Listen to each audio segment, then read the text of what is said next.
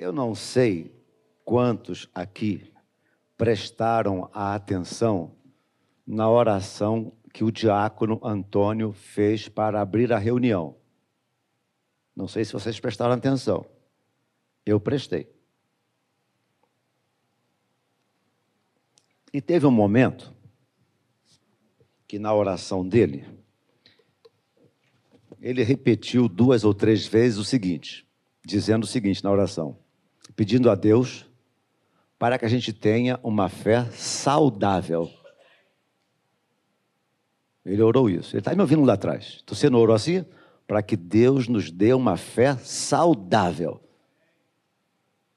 Uma fé saudável. Diga comigo, fé saudável. Hum. Marluce, fé saudável. Fé saudável. Eu achei isso interessante. Então, abra sua Bíblia, mesmo assentados. No segundo, na segunda carta de Paulo a Timóteo, segunda carta de Paulo a Timóteo, capítulo 1, versículo 5. Paulo diz assim, ó. Paulo diz a Timóteo assim: guardo recordação da tua fé, da tua fé o quê? Sem o quê? Sem? Tua fé sem fingimento. Meu Deus, que nesses minutos de reflexão, tu estejas ministrando aos nossos corações, através da tua palavra, nós assim oramos em nome de Jesus. Então, quer dizer que, na fé de uma pessoa, ela pode ter traços de, de fingimento. É uma fé não saudável. Uma fé que tem traços de fingimento não pode ser uma fé saudável. Paulo está então dizendo a Timóteo: guardo recordação da tua fé sem fingimento. Donde eu entendo, vocês devem entender também, que muitas pessoas que se dizem crentes em Jesus Cristo podem ser fingidas, concorda? Então a fé, ela pode possuir, ela pode ter traços de fingimento. Ou seja, a pessoa diz ser aquilo que na realidade não é. Sabe aquele negócio do Denorex, parece, mas não é? Quem tem mais de 35 anos lembra disso. Segunda coisa, outro versículo, 1 Timóteo 1,5. Primeira carta, nós lemos a segunda. Agora volta um pouquinho na primeira carta de Paulo a Timóteo, capítulo 1, versículo 5. Ele fala assim: ó, ora, o intuito da presente admoestação visa o amor e de uma fé sem hipocrisia. Olha que coisa interessante. Então a fé ela pode ter traços de fingimento, e a fé, ela pode ter traços de, também de hipocrisia. Vamos lá, traduzindo. O que, que significa uma pessoa hipócrita? Alguém pode me dizer? Uma pessoa falsa. Uma pessoa falsa, dissimulada. Onde no coração dela, o coração dela carece de sinceridade, é o hipócrita. Jesus disse aos doutores da lei, da lei: vocês são hipócritas, porque vocês mandam o povo fazer ou guardar certos princípios da lei, mas vocês mesmos não, não guardam. Isso é hipocrisia, vocês são falsos. Então a fé, ela pode ter traços de fingimento, a fé, ela pode ter traços de, de hipocrisia. Continuando. Vamos ler agora Timóteo. Estou tentando ser bem didático, bem devagar hoje, tá bom? Mesmo porque eu preguei de manhã, minha voz está um pouquinho desgastada. Paulo a Tito diz, Tito, capítulo 1, versículo 13. Olha o que ele vai dizer, olha. Cretenses sempre mentirosos.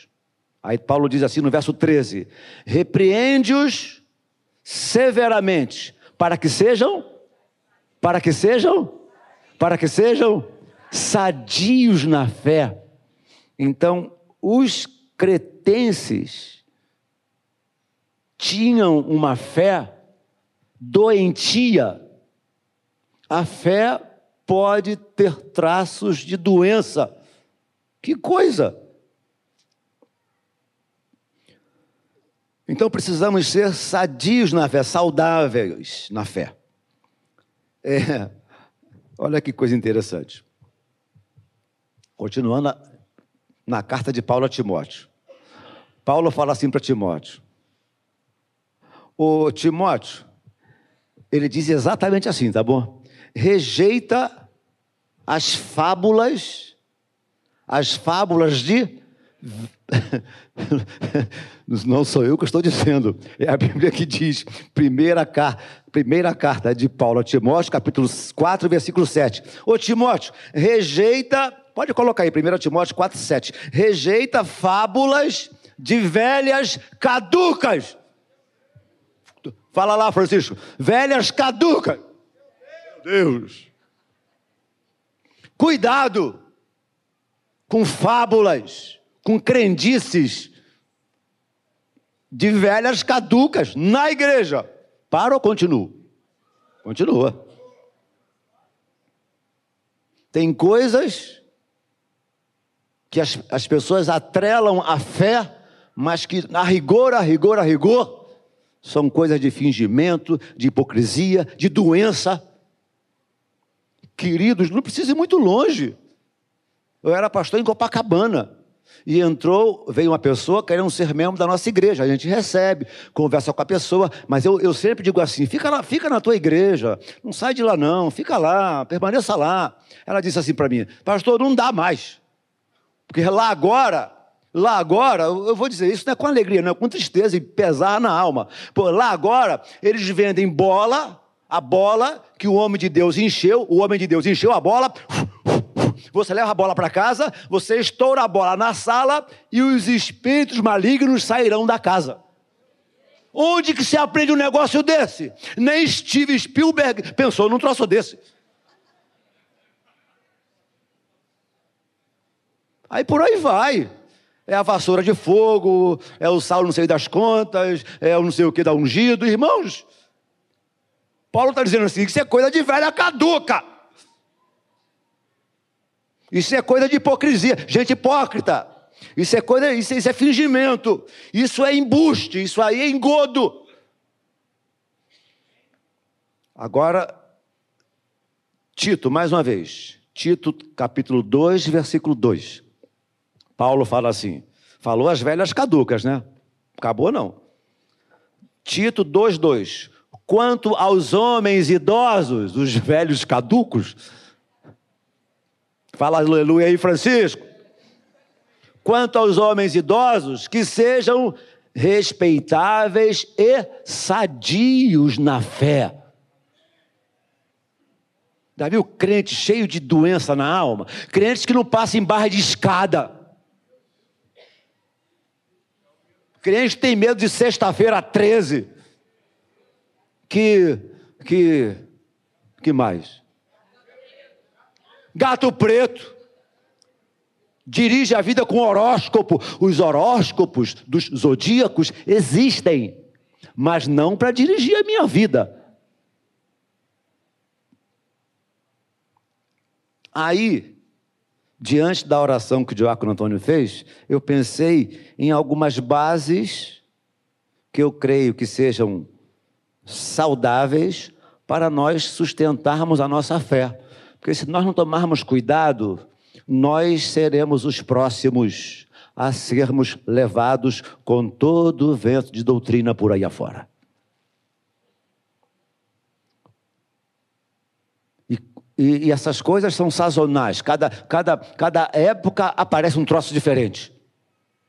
Vocês lembram quando era o 12? Era o G12, agora é o 12. A revelação de Deus é o 12. Não sei se está no 14, 15 ou 19, mas era, era um negócio, era a revelação. Dente de ouro. dente de ouro. Bom, parando por aqui. Então, vou pegar o texto base agora, tá bom? Atos dos Apóstolos, meu texto base, capítulo 2, verso 42. Vamos tirar quatro pontinhos aqui nesse texto que eu creio que sejam que podem servir de base para que nós tenhamos uma fé saudável, uma fé sem fingimento, uma fé sem hipocrisia, uma fé saudável, uma fé sem, sem fábulas de coisas e crendices. Atos dos Apóstolos, capítulo 2, verso 42, apenas. Atos 2, 42, apenas. Diz assim, ó. E perseveravam na doutrina dos apóstolos, na comunhão, no partir do pão e nas orações. E perseveravam na doutrina dos apóstolos, na comunhão, no partir do pão e nas orações. Você pode encontrar, certamente, outros textos que possam embasar a sua fé e você ter uma fé saudável. Mas eu já achei isso aqui muito fácil de lidar com esse texto e quero comentar um pouquinho sobre esse texto. Perseveravam na doutrina dos apóstolos. Você quer ter uma fé saudável diante de Deus? Persevere na doutrina dos apóstolos. Clareia isso. O que, o, que, o que pode significar para nós doutrina dos apóstolos? Me ouçam. Pedro não ensinou, Paulo não ensinou, Timóteo não ensinou, Marcos nem passou perto, João menos ainda. Não está a, a coisa não está no texto sagrado. Não siga, não vá em frente, não obedeça. É, eu preciso fundamentar a minha fé, primeiro, na doutrina dos apóstolos, ensinamentos que dão fundamento à nossa fé, porque em cada canto, em cada lugar, em cada esquina, nós encontramos alguém que teve uma revelação especial. Querem me deixar trêmulo de medo, de nervoso, de apavorado? É revelação especial, é uma revelação de última hora, é break news da fé. Eu fico arrepiado. Eu prefiro as revelações contidas na palavra de Deus em nome de Jesus. E se sair dela, sai correndo, porque o apóstolo ensina: ainda que venha um anjo, ainda que venha um anjo que pregue o evangelho que vá além desse, esse anjo é anátema, ele é maldito. Se um anjo, um apóstolo qualquer, um bispo qualquer, um líder religioso, por mais que influente que seja nacionalmente ou mundialmente falando, ensinou coisa que os apóstolos não ensinaram, não obedeça. Na doutrina dos apóstolos. Estamos aí cheios de revelações especiais. Tem gente querendo fazer releitura da Bíblia, releitura daquilo, reescrever a Bíblia, tirar coisas da Bíblia que estão descontextualizadas para os dias atuais, como se Deus envelhecesse. Permaneça na doutrina dos apóstolos. A meu povo ensinarão entre o santo e o profano a discernir entre o imundo e o limpo. Simples assim. Jesus Cristo diz: errais não conhecendo as Escrituras e nem o poder de Deus, simples assim. João 15, 3, o Senhor Jesus diz assim: Vós já estás limpos pela palavra que vos tenho falado. Não é a minha piedade que me limpa, é a palavra de Deus. João 15, 3, Vós já estás limpos pela palavra que vos tenho falado. Enquanto ouvimos a palavra, enquanto lemos a palavra, o Espírito Santo vai produzindo uma limpeza na nossa alma. Simples assim.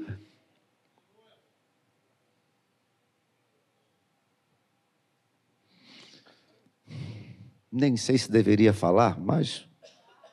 Não, é coisa, é coisa pouca, mas.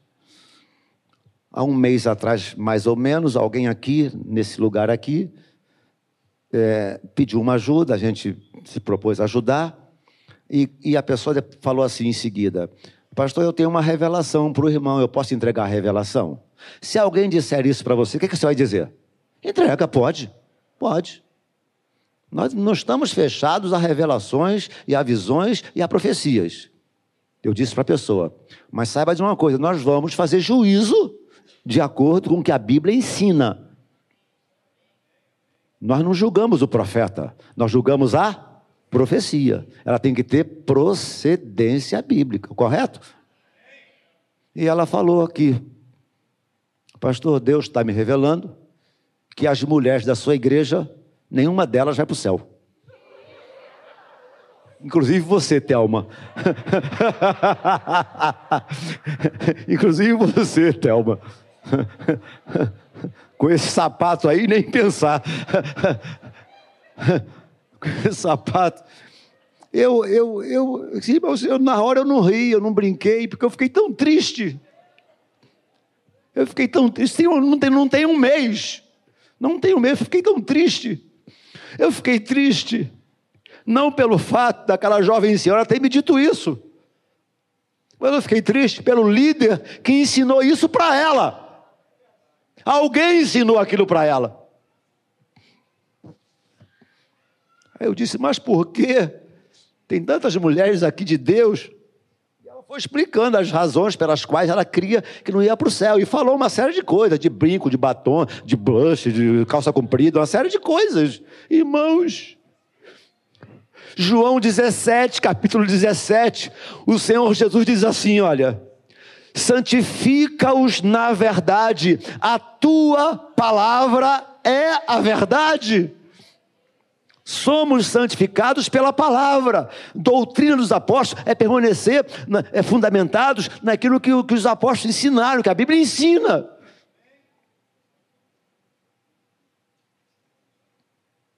Tá bom, vamos andar e viver decentemente, mas roupa não salva. Muito bem, vamos andar e viver decentemente, mas corte de cabelo não salva. Cor de roupa, aleluia, glória a Deus, não salva, amém, irmão? Mandaram uma carta Maranata dizendo que eu era, que eu era, que eu era um troço feio aí é, que eu era. Oi? Não é gótico, não. Gótico é bom. Maçom, porque só andava de preto. Meu Deus. Se eu andar de branco, vão dizer que eu sou macumbeiro. Ou médico, ou vendedor de quebra-queixo. Ué, é a turma que anda de branco. Roupa não salva ninguém. Brinco não salva ninguém.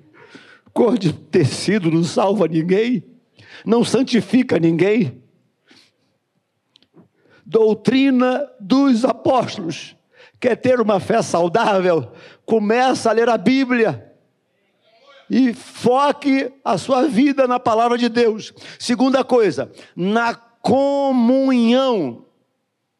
Já, já viram o andaço que tem agora dos desigrejados? As pessoas não veem mais, não veem mais a importância de estarem reunidas em comunhão com a igreja.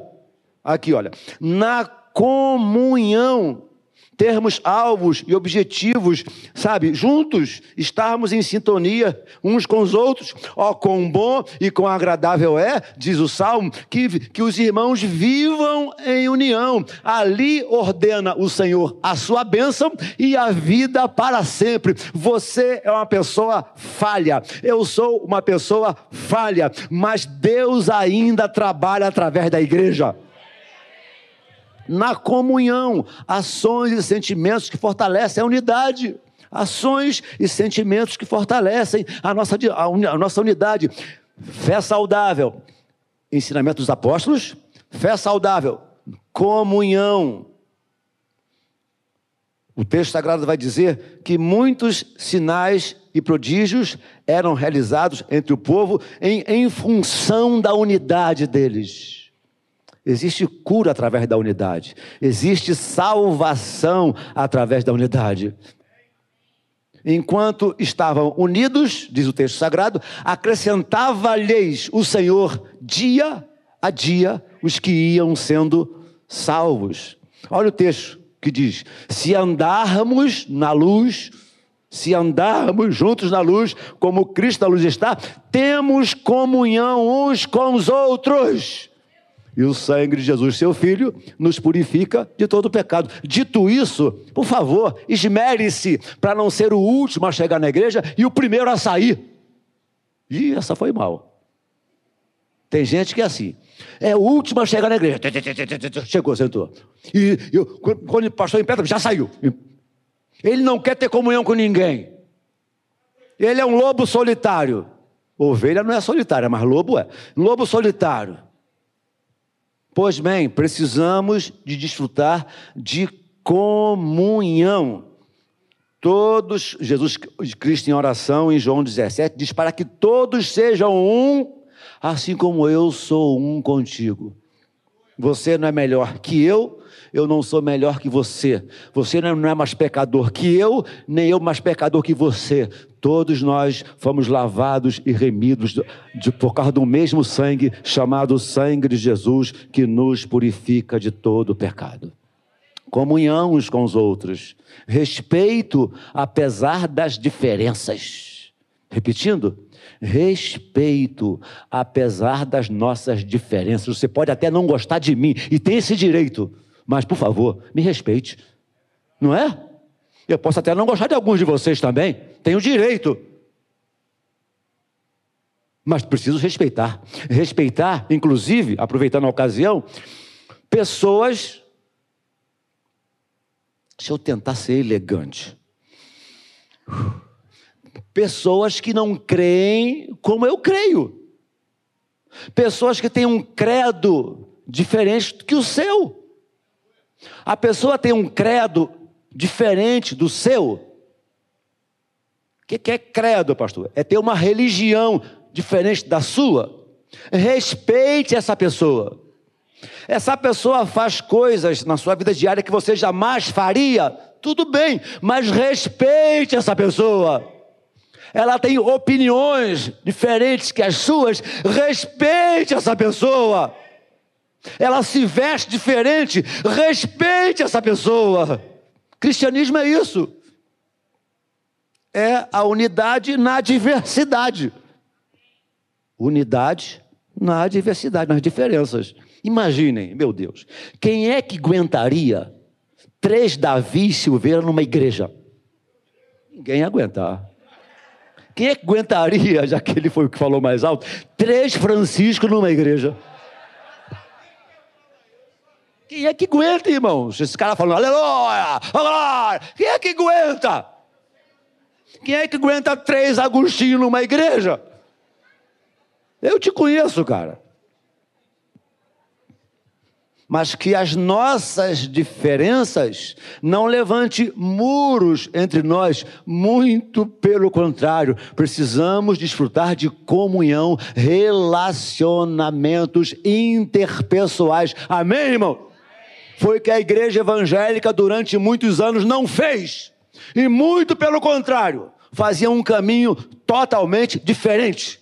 Porque eu sou nascido e criado num lar evangélico. Eu, quando tinha. Nasci num lar evangélico. Minha mãe, com muita honra, era da Assembleia de Deus. Aliás, o Brasil tem um pé na Assembleia de Deus. Amém, irmãos? O Brasil tem um pé na Assembleia de Deus. E aí, eu nasci num lar evangélico, minha mãe na Assembleia de Deus, do Jardim Metrópolis.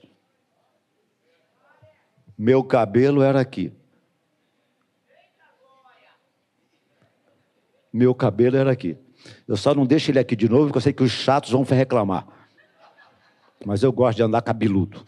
Com licença, Deus me deu cabelo. Ah, Deus me deu cabelo, o que eu vou fazer? A irmãzinha chegou para mim: para que, que Deus deu esse cabelo, me deu essa pichainha? Eu não tenho nada a ver com isso. Onde é que eu estava? Sim. E aí, os irmãozinhos lá diziam que o meu cabelo ia queimar no mármore do inferno.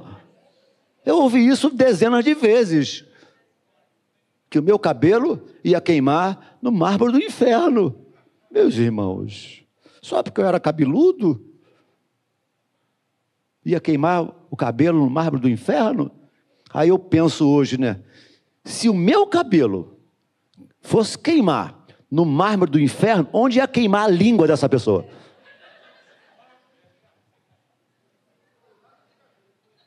Do lado do cabelo. lado do cabelo. Sermos mais complacentes, sermos mais transigentes, menos intransigentes, mais condescendentes, resumindo, mais misericordiosos uns com os outros. Quer saber de uma coisa? Vai devagar com teu filho ou com a tua filha. Você já teve a idade deles. Vai devagar. Vai devagar. Seja mais misericordioso. Seja mais condescendente. Seja mais transigente. Seja mais complacente. Seja um pouquinho mais misericordioso com as pessoas. Terceiro, no partir do pão. Então eu preciso observar os escritos dos apóstolos, eu preciso ter comunhão com as pessoas. Terceiro, eu preciso estar envolvido no partir do pão. O que significa partir do pão? É a celebração, a celebração da unidade através do, daquilo que é sacro, daquilo que é santo. A ceia é uma cerimônia sagrada. Você pode dar um glória a Deus por isso? Santa. Se eu preciso ter comunhão em meus relacionamentos interpessoais, eu preciso ter comunhão através daquilo que é sagrado, no partir do pão. E como agora vem um grupo dizendo que eu não preciso da igreja. Tem gente que se arvora e fala assim: eu sou a igreja, eu não preciso da igreja. Mas quando a mãe morre, chama o pastor para fazer o sepultamento. E quando quer casar, os desigrejados, quando querem casar, chamam o pastor para fazer o casamento da igreja dele. Quando tem um parente na UTI, o pastor é convidado para ir. Eu, eu vou, irmãos, eu vou. A gente vai. Mas dá vontade de não ir. Só quer os benefícios da igreja? Só vinde a mim, vosso reino, nada? No partir do pão, ceia, se você é do Senhor Jesus, se você crê no Senhor Jesus, crê nos ensinamentos dos apóstolos, você precisa valorizar a reunião de santa ceia do Senhor, porque o próprio Senhor Jesus disse em João capítulo 6, ele falou assim: se não comerdes, olha o que o Senhor Jesus disse: se não comerdes a minha carne, e não beberdes o meu sangue, não tens parte comigo nem nesse ministério. Quem está falando isso em João 6 é o próprio Senhor Jesus. Eu sei que alguns aqui não vão participar da ceia porque ainda não foram batizados, mas espero que muito em breve você possa também participar da ceia do Senhor conosco. João, eu falei João 6, João 6, se não comeres a minha carne e beberes meu sangue, não tens parte comigo nem nesse ministério. Preciso valorizar a unidade, a comunhão através do que é santo, do que é sagrado, para que eu tenha uma fé saudável. Cristianismo nunca foi e nunca será um, um jeito, um eremita, eremita, um jeito eremita de ser. Qual é o jeito eremita de ser? O eremita é aquele sujeito que se afasta da sociedade e vai para os cantos e recantos do, do, mundo e fica lá sozinho. Evangelho de Jesus nunca deu essa orientação, muito pelo contrário. É ter comunhão uns com os outros, é valorizarmos uns aos outros, respeitarmos uns aos outros e, sobretudo, participarmos do que é sagrado juntos. Estou informado, disse Paulo, de que há divisões entre vós.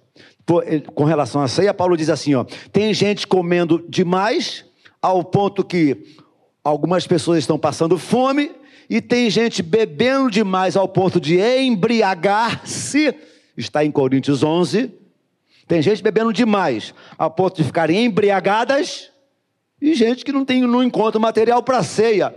Está havendo divisões e ele repreende severamente as ações da igreja em Corinto que estava havendo divisão até na, na, até na hora de participar do que era sagrado. Ele, ele repreende severamente. E terminando aqui, ele fala é, nas orações: perseveravam na doutrina dos apóstolos, na comunhão, no partir do pão e nas orações. Quer saber de uma coisa? Hoje eu posso estar, hoje você pode estar precisando de que eu ore por você. Mas amanhã eu posso estar precisando de que você ore por mim. Ninguém aqui é soberano. Ninguém aqui é soberano. Nas orações, orarmos uns pelos outros. Eu gostei hoje de manhã, depois da reunião da manhã, a nossa a nossa irmã Jô, esposa do pastor Anselmo, ela foi pregar lá na, na nossa igreja em Nova Iguaçu. Ela chegou pertinho de mim com aquele jeitinho dela. Ah, pastor, eu vou, eu vou pregar em Nova Iguaçu. Ora por mim. É bom saber disso, né? Que nós, nós precisamos uns dos outros. Precisamos uns dos outros, da oração uns dos outros, da compreensão, da oração, das lágrimas, da, da, da, do momento de contrição. Orar, nós precisamos orar uns pelos outros. Eu oro por mim, eu oro por você hoje.